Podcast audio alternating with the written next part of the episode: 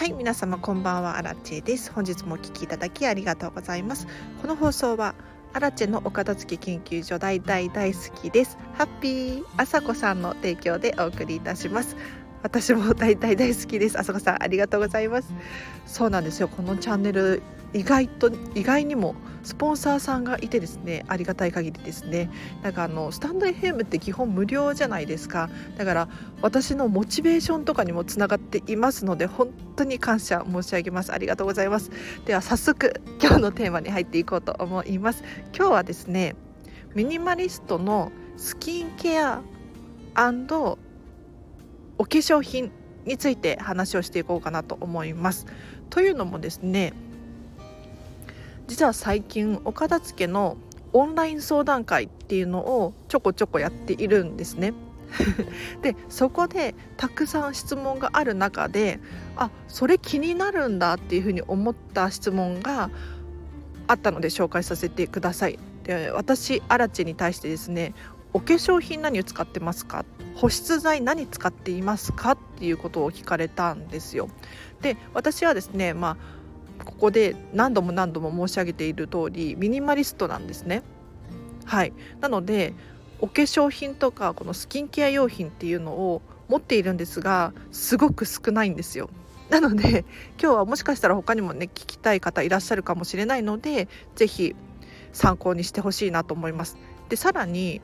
ちょっと科学的な根拠を踏まえつつ話をしていこうと思うので是非最後までお聞きくださると何か役に立つかなと思います。でまずなんですけれど私のスキンケア用品ですね。でスキンケアって何かって言ったら保湿剤とか、うん、肌をこう健やかに保つための道具ですね。でこれ私何を使ってるのかっていうとまず私は2つしか持ってないんですよ。本当に2つしか持ってないんですけれどえっと1つ目がココナッツオイル。で2つ目がセラミドクリームですね。もうこの2つで賄っています。だから化粧水とかも持ってないしなんだ美容液みたいなのも持っていないです。何にも持っていないです。でこの2つで何をどう賄っているのかっていうのを話させていただくとまずココナッツオイルが万能で本当にぜひ使ってほしい。です。ね、まあ、ココナッツオイルじゃなくてもなんか他のなんとかオイルみたいなので転用できるかなと思うんですけれどココナッツオイルはですね一つで何役にもなる優れものなんですよ。で私が何にどう使っているのかっていうとまず化粧落としとして使います。これが本当に便利で手が濡れていても顔が濡れていても要するにお風呂の中で使えるんですね。でこのココナッツオイルを手に取って顔に塗ってでシャワーで流す。終わり。化粧落としが終わります。で私はそんなに化粧が濃くないのでなんかウォータープルーフのマスカラとかってなっちゃうと落ちないかもしれないんですけれど、まあ、私のようにねそんなに厚化粧していないみたいな時はあの使えると思います。はい。でしかも洗い上がりっていうのかな？があの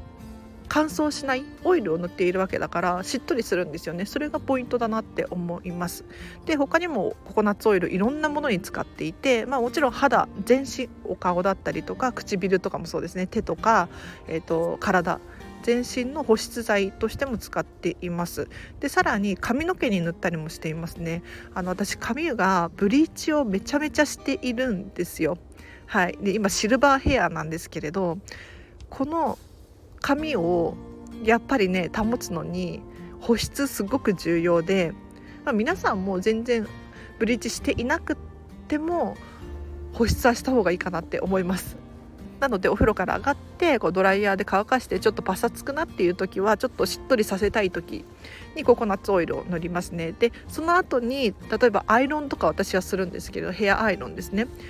この髪の保護剤にもなるなって思います。はいなのでもしガンガンアイロン使うよとかヘアドライヤーめちゃめちゃ使うよっていう方にはおすすめです。というのも私こんなにブリーチを何度も何度も繰り返している髪にもかかわらず枝毛とか全然ないんですよ。でしっかり丈夫で切れたりしたこともないですね。うん、これココナッツオイルのおかげかななんて思っているんですけれど要するにやっぱ保湿っていうのが大事かなって思いますなのでココナッツオイル1つだけ持っておくだけでお化粧落としにもなるし保湿剤にもなるし髪の保護だったりとかにもなる。でもう最悪皆さん使う時に肌に合わないっていう風になった場合はもう食べることもできますよね。オイルなので。もともと私は食品用のココナッツオイルを肌に塗っております。でこれはですねメンタリスト DAIGO さんからの情報なので結構有力な情報だと思いますよ。というのもなんかお肌って結局は保湿と日焼け止めで守ることができるだからこの2つさえ守っていればお肌の若々しさっていうのは保てるみたいなことをおっしゃっていたんですよ。でどうしてココナッツオイルがいいのかっていうとココナッツオイルはですねオイルの中でも非常に安定しているんです。でオイルが安定って一体どういうことかっていうとあの分子的なレベルの話になるんですがなんかやっぱり油とかって酸素と触れると酸化しやすいんですね。なので酸化したものをお肌に塗ってしまうとお肌もそれにつられて酸化していってしまうんですよ。これはねちょっと詳しく話すと難しいので今日は略させていただくんですけれど気になる方いらっしゃったらフリーラジカルとかっていうフリーラジカル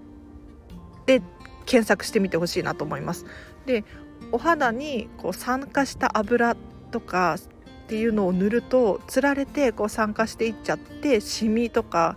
シワそばかすの原因になったりするんですね。ただココナッツオイルはすごく安定しているので酸化しにくい油なんです。だから長持ちします。うん。でお化粧品って結構使っているうちに実は実は酸素と触れて酸化していっているんですよね。はい。で例えばなんですけれどその化粧品とか、まあ、スキンケア用品の中に含まれている油がどんな油を使われているのか。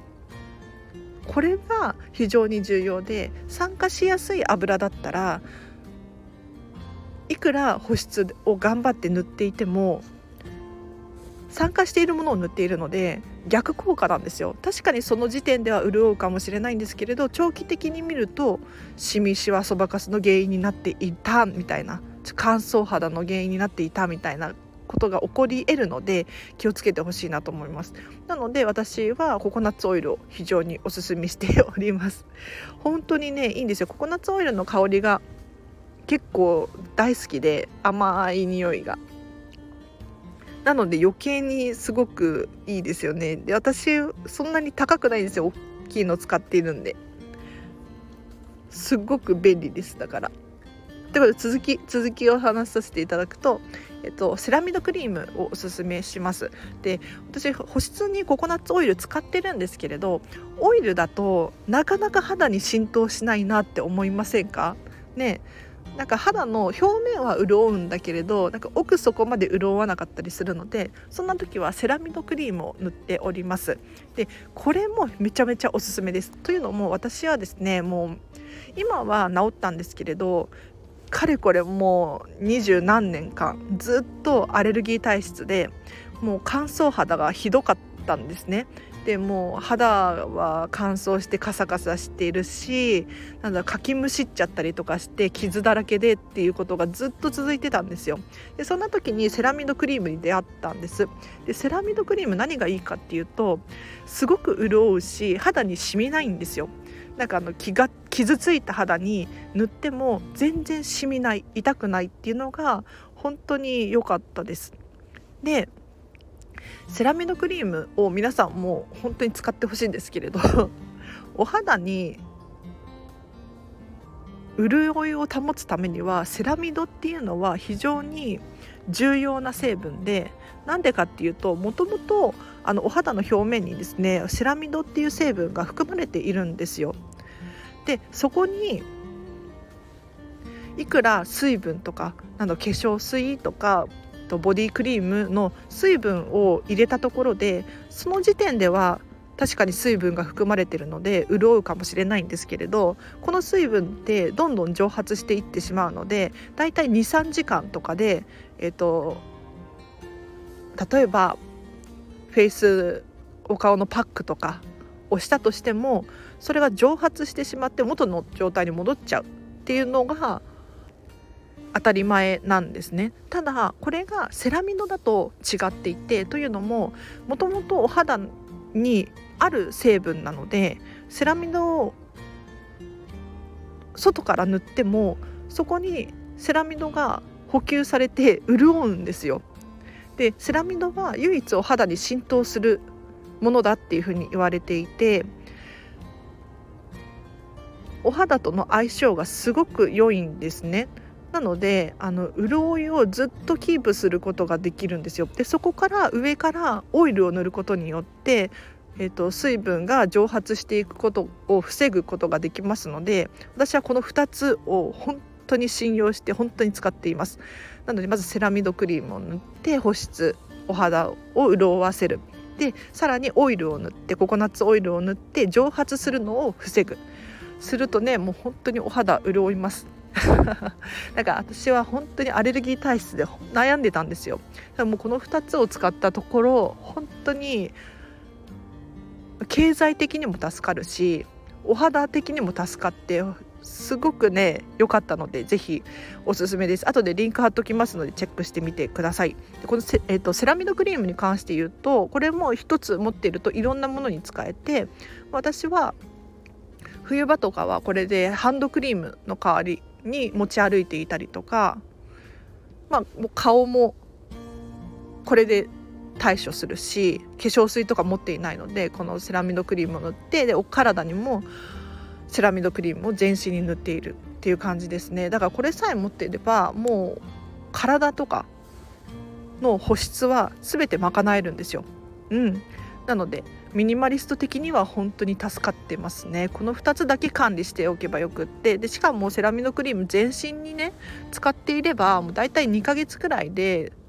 使い切ることができるんですよ。うん、でいくら高いお化粧品とかであっても肌に成分的には成分的にはいいかもしれないんですがもったいなくて使えないとかちょっとずつ使っているとかだと結局その間に品質が下がっちゃってるんですよ。うん、なんかお化粧品とかもスキンケア用品とかも賞味期限みたいな消費期限みたいなのが存在していてそれを守っていたとしても封が開いていたりとかあとは使っているうちにどんどん酸素に触れて酸化していっちゃったりとかするんですねただもう本当に酸化っていうのはフリーラジカルっていうんですけれどフリーラジカルが起こっているものを肌につけると肌もつられて酸化していっちゃうのでちょっとね気をつけていただきたいなと思います。うん、なので是非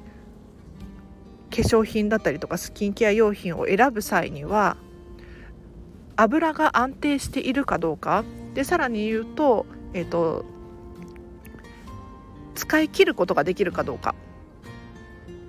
っていうのが大切です。で続きましてお化粧品について話をしていこうかなと思いますで私はですねお化粧品は3つしか持っていないです。で何を持っているのかっていうと4色入りのアイシャド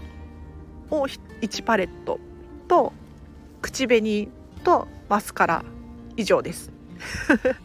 めちゃめちゃ少ないくないですか？なんかあのファンデーションとかアイライナーとかなんだろうアイブロウとかチークとかなんだろう持ってないんですよ。もう本当にこのアイシャドウと口紅とマスカラで補っています。でそんなことできるわけないじゃんって思うかもしれないんですができるんですよね。はい。でちょっと具体的に話をしていくとまずアイシャドウを4色のやつを使っているんですがこの4色がもう全部使える色を選んでいます。なので捨て色がないっていうのかな？だからたくさん持ってると結局使わない色があったりとかするじゃないですか。それってもったいないのでなんかスペースとかももったいないしお金ももったいないって思うのでなるべく捨て色がないようなものを選んで買っています。でこのアイシャドウ1個をアイシャドウとしても使うしハイライトとかあとは影シャドウとしても使うし眉毛描いたりとかにも使っているので1個で何役にもなっているんですね。であと口紅口紅は1本しか持ってなくってちょっと青みがかった色なんですけど。でこれ最近新たに買い買いましてはい。すごくお気に入りなんですけれどあのこだわって買ったんです。で何がこだわったかっていうとエコであることをこだわって買いました。ただね、まあ、ちょちょっとね違かった思ってたのとちょっと違かったんだけれどあの良かったなと思って。あの成分的にはすごく自然なものナチュラルなものしか使われていなくってで環境に優しい。でパッケージも、えっと、木でできてるんですよ。木でできている容器で入ってる口紅を使っています。ただねその木でできている容器の蓋を開けるとちょっとプラスチックだったんですよね。そうなんか最近あのプラスチックとかを買うのやめようじゃないけれど って思っていてでもまあ普通の口紅に比べたらエコだと思うので、まあ、買ってよかったなって思います。で最後にマスカラですね。これはカラーマスカラ白のマスカラを買いました。はい。あの私はですね下まつげがめちゃめちゃ長いんですよ。自慢じゃないんですけれど何ていうの上まつげは全然ないんだけど下まつげめちゃめちゃあってめちゃめちゃ長いんですよ。これどうにか活かせないかなって思ってあの人の顔とかもそうなんですけれど自分が今持っている個性を強く強調した方が美しいんじゃないかなって私は思ってだったら私下まつげ長いからこれをどうにか生かす工夫できないかなって思った時に白のマスカラで塗ったらめちゃめちゃ目立ちますよね と思って白のマスカラで塗ってすごく最近は楽しいんです。はい、なので最近私はこの3つしか化粧品を持っていないです。でここからはちょっと科学的なね話をさせていただくんですけれどどうして3つしか持っていないのかっていうとまず人って、まあ、他人ですね。えーと、他人ってお化粧した顔とお化粧していない顔と好感度っていうとそんなに大差はないよっていう研究データがあるんですよ。でこれちょっと女子同士だとちょっと話は別かもしれないんですけれど、まあ、特に男性とかだと本当にあの女の子がお化粧していようがしていまいがそんなに変わらない。なんか2%ぐらいしか変わらないなんていう研究データがあったりするんです。でこれはメンタリスト DAIGO さんからの情報なのであの信じていいと思うんですけれど。なんかそれを私は丸々鵜呑みにしてですねあそんなにすっぴんとお化粧した後と好感度変わらないんだったら化粧を無理にこんなに頑張る必要ないなっていうふうに思えたんです。で確かにお化粧するのが楽しくって自分がときめくハッピーになれるんだったら是非やってほしいんですけれどもうアラチェはですねもう面倒くさがり屋で何て言うのかな本当に手を抜きたくて仕方がないのがお化粧だったんですね。だからいかにその面倒くさいことを減らすかっていうのをフォーカスしたところ化粧品が3つになってしまったっていうことです。でさらにお化粧品3つにすることといいするといいことが起こって何かっていうと回転が早いんですよ。口紅も 10, 10色持ってたらまあ1日で使える口紅の量って決まっているので減りが遅いと思うんですね。でさらに言うと私の場合はアイシャドウ1個で眉毛描いたりとかえっとハイライトの代わりに使ったりとかもしているのでどんどん消耗していくんですよ。そうするとすぐに新しいのを買うことができるじゃないですか。でお化粧品もやっぱり消費期限みたいなのがあるって私は思っていてで口紅とか直接口に触れたりとかするから菌がついていたりとかあとは酸化している可能性もありますよね。で粉物に対してもそうだなと思っていていつの間にかこう汚れていたりとかするじゃないですか。これを 汚れたものとか菌がついたものを肌に塗ったら絶対肌に良くないと思うんですよね。だからいかに回転速度を上げて早く使い切ってあげて新しいものを買うか。これを大切にするといつでも新しいお化粧品を使うことができるんですよ。だからすごくお肌にいいと思うんです。で例えば高いから高かったからとか誰かにもらったからとか10色口紅持ってますとかってなると1つが減るのが遅かったりするんですよ。でその間に例えば変な匂いがしてくるとかありませんか？私もね本当にあったんですよ。なんかなんかマスカラから生乾きの匂いがするみたいなことが起こってこれ絶対菌が繁殖してるじゃないですか。これってお化粧品を使い切れないっていうのがまずもったいないしえーと、肌に塗って肌が荒れたらさらにもったいないなって思うのでちょっとね是非お化粧品を減らすとこんなメリットがあるよっていうことで今日は喋らさせていただきました。はいいかがだったでしょうか？ちょ今日これで終わりです。もうミニマリストすぎて情報が少ないっていう。持ってるものが少ないからね。はい。おまけとしてちょっともう一個話をさせていただくと最近シャンプーやめたんですよ私。シャンプーやめました。なんかもともと2日に1回とかしか髪の毛洗ってなくってうん。でなんでそんなことしてるのかっていうと本当にアレルギー体質で肌が何て言うのかな荒れるのが嫌だったんですよね。で石鹸とかを肌につけると結構カサカサになるじゃないですか。だから2日に1回とかしか髪の毛洗ってなかったんですよね。で私は56年前6年前かなアイルランドに住んでたことがあるんですけれどもうヨーロッパとか外国とかでは毎日髪の毛を洗うっていうのはないですね。本当に。日本人とかアジア人くらいです。なんか毎日毎日こう髪の毛洗ったりとかしてるの。でやっぱり余計なものとかも洗い流しちゃってるなって私自身思いました。でシャンプーをやめてどうしてるかっていうとあの水でこう ゴシゴシして最近は終わりにしています。なんかタモリさんとかもあの水で洗ってるとかなんかタモリさんと比べるのもちょっとあれかもしれないんですけれど結構シャンプー使ってないよっていう方多いんですよね。でただ私の場合ブリーチをね髪の毛しているので乾燥はものすごくするのでトリートメントだけしています。シャンプーしないで髪を洗ってトリートメントをするっていう謎の生活をしているんですけれどもここ 2, か2週間くらいかな始めたんですがすごく快適です。うん。すごく便利。なんかあのシャンプーも環境に悪いよなとか思ったりとかでシャンプーがなければスペース空くよなとか あと買い足さなきゃって悩むことも減るよねっていうふうに思った結果シャンプーやめてみようかなと思ったところやめれたんですよ。うん。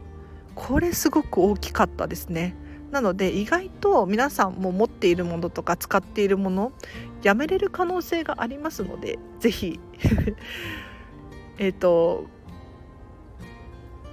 参考にしてほしいなと思います。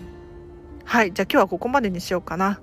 いや化粧品ねそう。でも化粧品少なくするとファンデーションとかとないと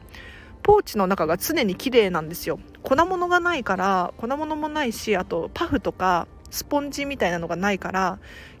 ポーチの中が常に清潔で常に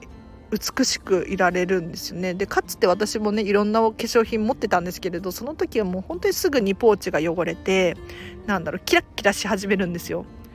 でそうするとなんか使いたくなくなって新しいの買い直したりとかしてすごいもったいなかったなって思って。で今はですねこれだけ化粧品が少ないと本当にポーチが汚れるっていうことはまずなくってうん本当に快適なのでぜひ参考にしてほしいなと思います。あの全て今日紹介したものはじゃあリンク貼っとくのでもし気になる方いらっしゃったらチェックしてみてください。では今日の合わせて聞きたいを紹介させてください。今日はですねミニマリストつながりで私のプレゼントの受け取り方あげ方っていうテーマで話した回がありますので気になる方いたらリンク貼っておきます。チェックしてください。でプレゼントをもらうの嬉しいですよね。私ももちろん嬉しいです。すごくあの気持ちがこもっててね。嬉しいんですけれど一方で使わないものとか好みじゃないものとかっていうのをいただいた時にじゃあどうしましょうっっていう話を詳しくしていますのでチェックしてほしいなと思います。であとお知らせをいくつかさせてください。LINE で公式アカウントやってます。こちらが大変好評でいつもありがとうございます。アラチェのメルマガですね。私から毎日毎日メッセージが届くようにしております。なのでお片付けのヒントだったりとかお片付けのモチベーションにつながったりとかあとは生活に役立つそんな情報もお届けしておりますのでぜひもっとときめき磨きをしたいみたいな方いらっしゃったらリンク貼っておきますのでお友達申請気軽にしてください。あと直接私からメッセージを送れるあ私にメッセージを送れる設定にしてありますのでこのチャンネルのねご意見ご感想だったりお片付けに関するご質問お悩み荒地に聞きたいこと何でも結構です。メッセージを送っていただければなと思います。でもし匿名で質問したいよっていう方いらっしゃったらこちらのスタンド FM のですねレターの機能を使ってください。これが本当に便利なのであのお片付けで悩んでいるよっていう方はぜひぜひお気軽にレターを送ってほしいなと思います。あと最後にですねお片付けのモニターさんを募集しております。というのも私は見習いこんまり流片付けコンサルタントなので正規的な片付けコンサルタントになる一歩前の状態なんです。でお片付けをですねレッスンをモニターさんでさせていただくことがよくあるんですよ。でこのモニターさんモニターがめちゃめちゃお得でというのも私が直接お家にお伺いして一緒にお片付けの方法を学んでもらうっていうものになっておりますなので一緒にお洋服畳んだりとか靴を磨いたりとか時には玄関を掃除したりとかっていうのを一緒にさせてもらっています。でこれが正式な片付けコンサルタントさんに頼むと1レッスン5時間3万3000円。でこの辺りが推奨されていてだいたいこの前後で皆さんやられていますね。ただ私はモニター価格で提供することができるので1レッスン5時間8000円で、えっと、交通費東京都大田区からの交通費だけはいただいておりますがめちゃめちゃお得な内容になっていますので気になる方いらっしゃいましたら、えっと、LINE 公式アカウントでメッセージ送ってください。では以上です。はい。なんか怒涛の勢いで喋らさせていただきましたがいかがだったでしょうか？うん。本当はもうちょっと喋りたいなっていう気持ちがあるんですけれどなんか夜中になると頭が回らなくって今日もどうでしたかね？話のしゃべりおしゃべりの仕方。なんかいつもね気になってて。私自身自分で毎回毎回聞き直してあこここうすればよかったなっていうふうに反省会をしたりしているんですよ。はい、なのでもうちょっとしたらもっともっとあの上達すると思いますので ご期待ください。では今日はここまでにしますこのチャンネルは見習いこんまり流片付けコンサルタントである私が